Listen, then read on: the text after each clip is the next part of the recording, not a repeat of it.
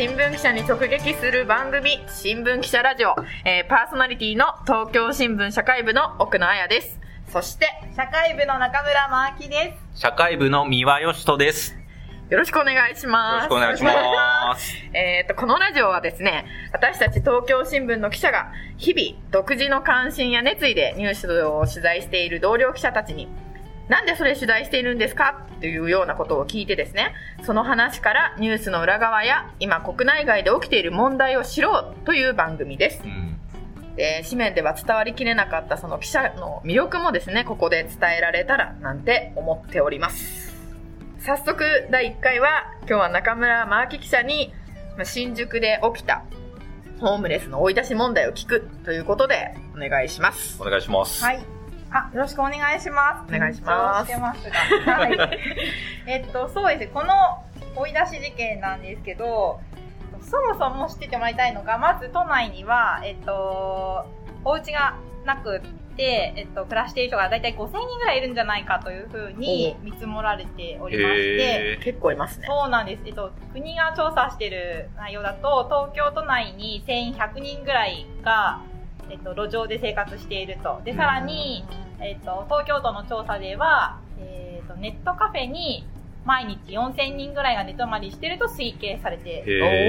へ4000人。そう、5000人ぐらいが、まあ、その中でも路上とネットカフェを行き来している人もいっぱいいるので、うんまあ、もっとたくさんいるんじゃないかとかいろいろあの言うところはあるんですけど少なくとも5000人ぐらいはいるというところがあるんですね。はい。へでこのコロナの中で、えー、と東京都なんかがこう休業してくださいというふうにネットカフェとか、ーまあ、うんあのお願いするわけですけれどもそしたら突然その人たちは居場所がなくなってしまうのかといううん。確か問題に、はいうん。直面しまして、で支援団体の人たちがこうそれは良くないぞということで、まあ、声を上げたりする中で、まあ、結構早く東京都は4月にあのビジネスホテルをそういう人たちに提供しますっていうことであの事業を始めるわけです。うん。はい。そう。あのリーマンショックの時はこうさえっ、と何？年越し派遣村みたいな感じで。あーありましたねそう、一箇所に集まって支援するとかっていうことができたんですけど、今回それをやってしまうと感染症があの拡大する懸念があるということそうでね。もうお部屋を一個ずつ用意しなさいっていう、そういう取り組みが大事だみたいなうん。うんところがあったわけですね。うん。雑魚寝じゃいけないってことですそうね。そうそうそう、確かに。相部屋とかだと、もう感染するから心配だっていうことで、ネットカフェとか休んでるのに、うんうんえっと、同じこと繰り返しどうするのみたいな話になってしまうということで、で新宿の問題というのはそんなさなかに起こったんですけれども、まあえっと、そもそもどういうことかというとその、まあ、各区が窓口になって、えっと、生活に困った人たちをホテルに案内するみたいなことをしていって、うん。で新宿にはたくさんの人たちが泊まってきたんですね、100ちょっと172人が5月の時にもうすでに申し込んで利用していたと新宿区を通って。あホテルホテルに？ホテルに。そうそう、はいはい。で、えっと、この人たちに、えっと、本当は6月の7日までホテルを利用していいですよって東京都は言ってたのにもかかわらず、そういうことを言わないまま、各お部屋に紙をこう滑らせて、で、その紙に、チェックアウト6月1日朝までとなりますうんうん。で、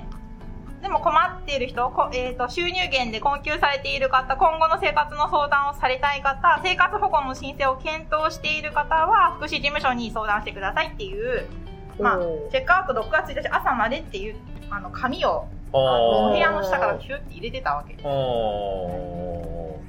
で、ただ、この時、もうさっき言いましたけど、6月7日まで、東京都は利用していいですよっていうふうに言っていたと。あ、一等は6月7日までって言ってたけど、はい。なぜか新宿区はなんです。6月1日までに退去してくださいって言ってた。そうそうそうそうね。あちょっと明らかにあの延長できることを言わないで出てってくれと。あはいはいはい。いう,、ということであの結局それを受けて98人の人が退出するんですね。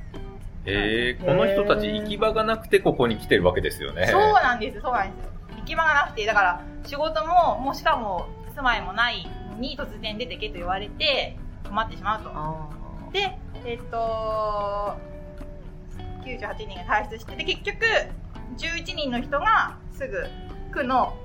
えー、と福祉事務所に相談に行ったとうん。はい。いう感じだったんです残りの人は？残りの人はでどこか行方不明になっちゃったわけその時点では、へー。え今もうちょっと帰ってきて結構帰ってきてるんですけど、えー、とその当時は、えー、とそんな感じだったということで、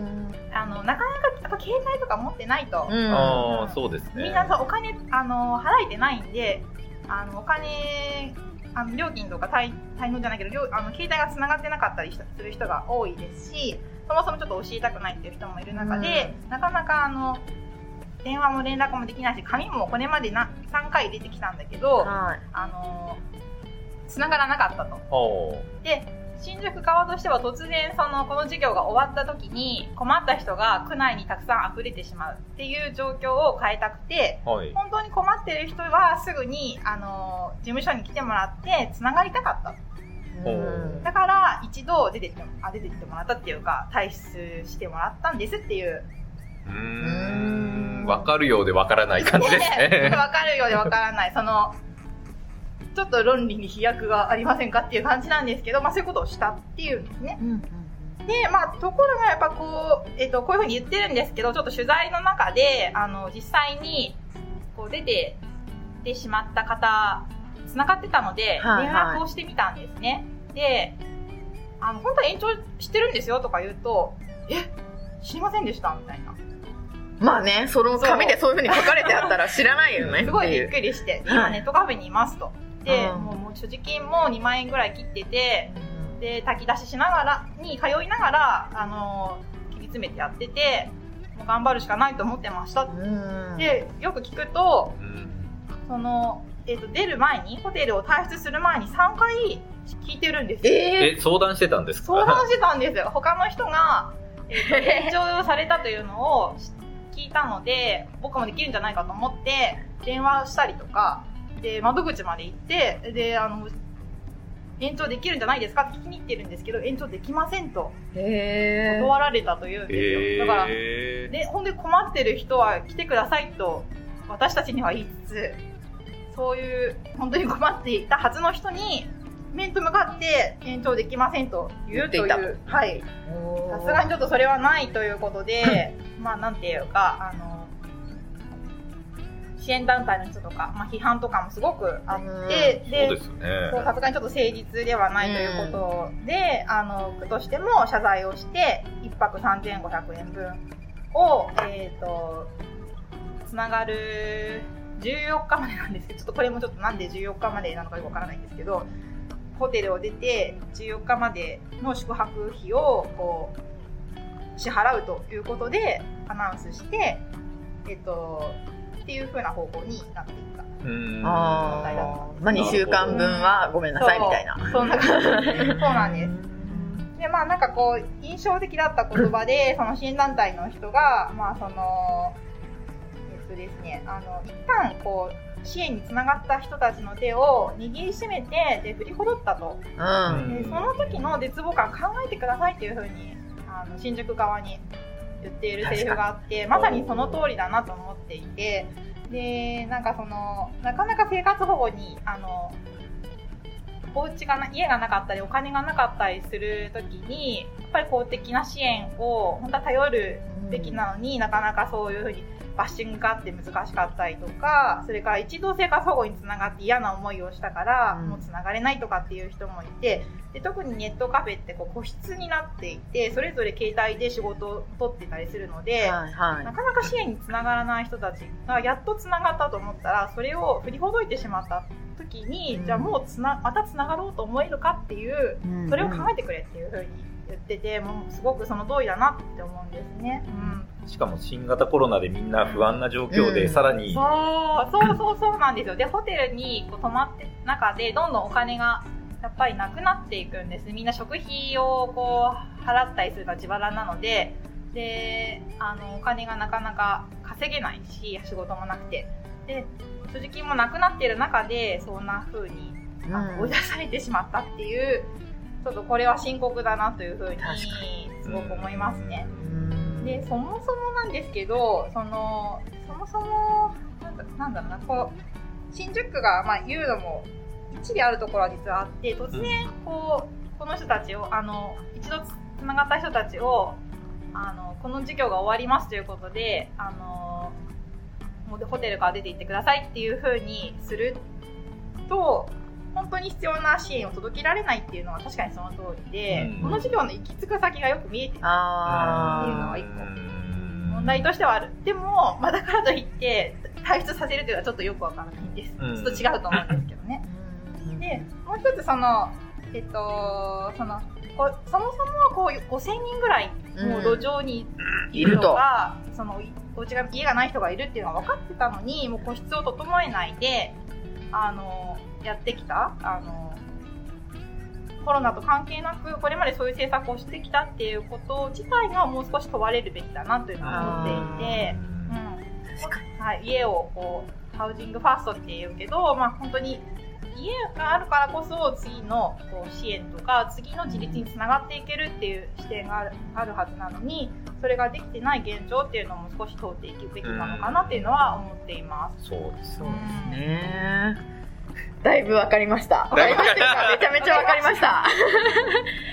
でも今後どうなるんですかね？今後そうですね。だから、あのーちょっと今日は6月20何日、まあ下旬ですけど、今のところ、そうどんどんそのホテルの期限というのは伸びていて、ああ、まだ続いてるんですね。続いてるんですけど、7月1日チェックアウトと言われてるので、まあそういった人たちがどこに行くのかっていうのは取材していきたいと思います。うんわかりました。まあ、じゃあそろそろ、残念ながら時間も来ましたんで、まあ続きがあればはい次回以降にということで、はいよろしくお願いします。はい。じゃあ、エンディングっていうかまあ、感想、まあ初回なんでね、どうでしたか？中村記者。えなんかうまくわかりやすく喋れたかなっていうのが、こう、私の語尾が結構きつくないだろうかとかいろいろ考えながら、あバッチリ バッチリ。はい。ちょっとまあ、あの、精進しつ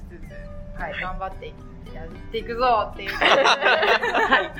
い。脈どうですか？やっぱり現場で取材してる記者の話ってなかなか機会がないので、あまあそういうホームレスの問題って知ってはいるけどやっぱりおぼろげだったりするから、まあこうやってまとめて聞けるといいなって思いますね。ね、そうですね。まあこんな感じで続けていけたらなと。はい。じゃあまあ今日は中村記者ありがとうございましーありた。がとうございました。はい。新聞記者ラジオでした。それではまた次回です。バイバイ。はいはい、一つ補足します。番組内でも触れました新宿区のホテルから退出していた男性ですが、えー事前に新宿区の福祉事務所に電話や訪問していたというふうに説明しました。その際ですが、その男性はその生活保護を頼りたくないというふうに説明して、その後に職員から滞在期間は延長できないというふうに告げられていました。ホテルから退出したのは、その生活保護などの公的支援につながっていなかった人たちだったということを補足しておきます。ただ、生活保護の利用するかどうかに関わらず延長できるはずなのに、それを言わなかったことっていうのは変わらず問題だったというふうに思っています。また、今後この救済事業の行き着く先についてですが、各区や市ではホテルの滞在者に生活保護や都の自立支援制度の利用を促してつなげているという状況にあります。ただ、その自治体によって対応の温度差があるというふうなことを指摘する声もありまして、実際に今後どんなふうに、どんなふうにその支援が行われていくのかというのは取材していきたいというふうに思っています。補足文でした。